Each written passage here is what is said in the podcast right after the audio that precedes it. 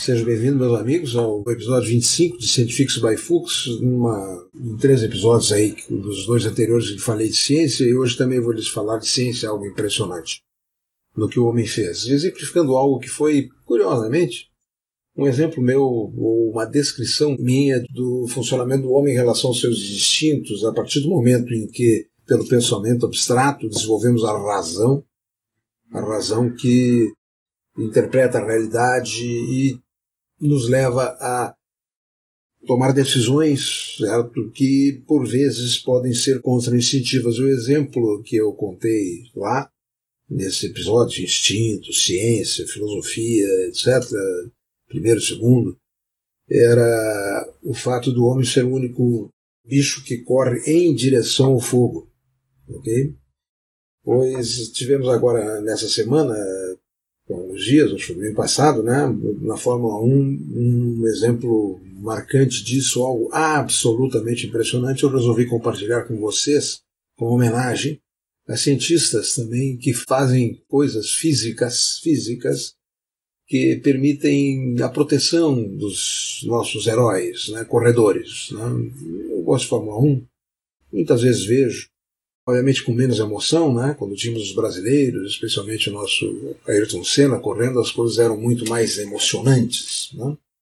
Mas vamos ver o que eu colecionei até mandado pelos meus filhos, pelo Felipe, esse conjunto de informações e o vídeo principal que apresenta este exemplo do homem correndo para a explosão, aqui não é somente para em direção ao fogo. O homem estava correndo para uma explosão com o decorrente incêndio. Bom, as primeiras considerações aqui são do que há do ponto de vista tecnológico. Uma breve passada sobre isso, né, que é a célula de segurança que impede que o piloto seja destruído, basicamente, por colisões de alto impacto, né, Kevlar, etc.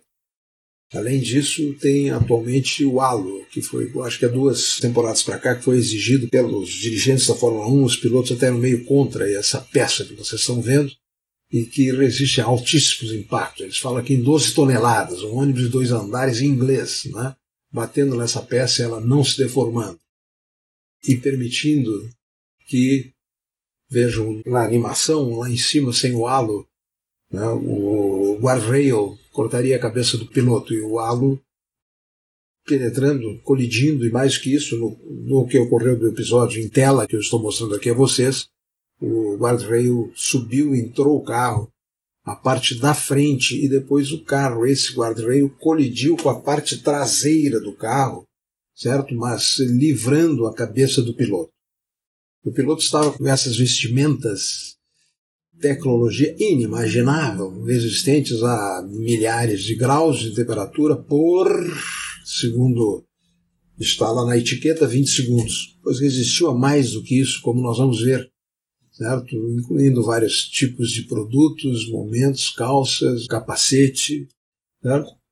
Aqui como ficou aquele o cockpit, né? retirado lá do incêndio, certo? Ali naquele buraquinho ali estava sentado o piloto Grosjean, certo? Esse é o capacete, como ficou, ok? E nesse link estaria o vídeo, mas eu vou mostrar o vídeo para vocês aqui. Eu consegui colocar na, na apresentação aqui para vocês verem algo que é absolutamente fantástico, filmado de frente, momentos a seguir. Tem um outro também que seria complementar, mas não estava nesse vídeo, que é filmando a corrida, a explosão que ocorreu porque quando ele entrou, na, entrou era na primeira volta, tinha 140 litros de gasolina de altíssima octanagem, de Fórmula 1, ok? Parece que nem é gasolina, um querosene, alguma coisa assim, e 140 litros que explodiram, explodiram ao redor, porque quando rebentou, o tanque de gasolina está na parte traseira do, do carro. Quando rebentou, abriu, que ele também, esse, esse, não é em tese, ele não deve romper-se, mas a colisão foi tão grande que pelo fato de ter batido, ele rompeu-se e aquela gasolina não explodiu do lado de fora, metade ficou do lado de fora do guardrail e o, e o cockpit com o piloto entrou para dentro do guardrail e a gasolina entrou junto e explodiu lá dentro. Explodiu aonde? No cockpit. Né? Então, vou mostrar a vocês aqui a cena, a explosão e o piloto saindo da, daquele cenário que vocês estão vendo aí. Né? Tá aqui a metade do carro do lado de fora e o buraco no guardrail. Dois socorristas chegando ali, estavam com o carro de segurança que vinha atrás, era a primeira volta ainda, né? Chegaram rapidamente, tem outras cenas que mostram que um deles tinha um extintor de incêndio muito pequeno, que não fez nem coceira no fogo, depois chegou um outro com um extintor maior, ok? Está aproximando-se mais alguém pela esquerda, mas o vídeo é este. É simplesmente este. Daquela bola de fogo sai um ser humano vivo, pula, já queimando as mãos, certo? Porque de fato é o que não resistiu ali foram as luvas dele. E voltando para a transmissão aqui que eu estou fazendo com vocês, lhes mostro o piloto. E é coisa inimaginável.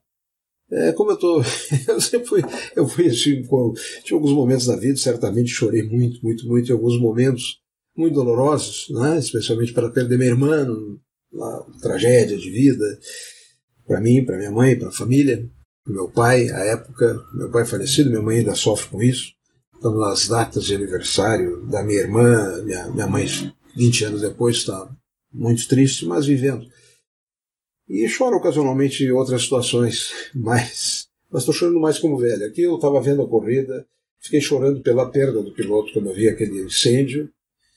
E os, quem estava transmitindo a corrida dizia que tá, tá demorando, eles não focavam nada, não mostravam nada, tá demorando para mostrar sinal de que a coisa não tá boa, porque se tivesse alguma coisa boa eles estavam mostrando. Depois, 29 segundos depois, ele saiu do fogo. Aí eles mostraram, e depois mostraram o vídeo gravado, certo?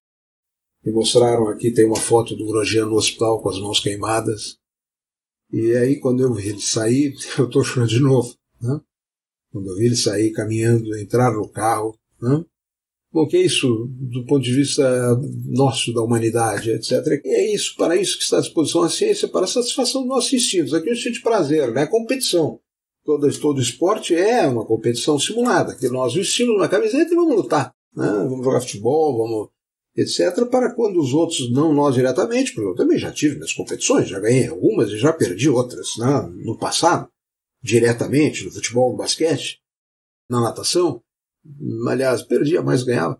Mas uh, depois a gente vai se travestindo, botando uniformes de times, etc., e terminando torcendo, torcendo por clubes, coisas semi-abstratas, né? Eu torço para o Liverpool na Inglaterra, torço para o Juventude no Rio Grande do Sul, no Brasil, né? Juventude, alguns meus amigos dizem que eu sou colorado, verde por fora, Juventude, vermelho por dentro, eu até gosto um pouco mais do Internacional, mas o Internacional está muito mal agora, eu resolvi um problema nesses dias de dezembro, e aí estou torcendo para o Grêmio, aí estou feliz, o Grêmio está indo bem, então é isso. Mas então essa possibilidade da gente torcer e ver humanos expostos a riscos desta imensidão como nós estamos vendo aqui, né?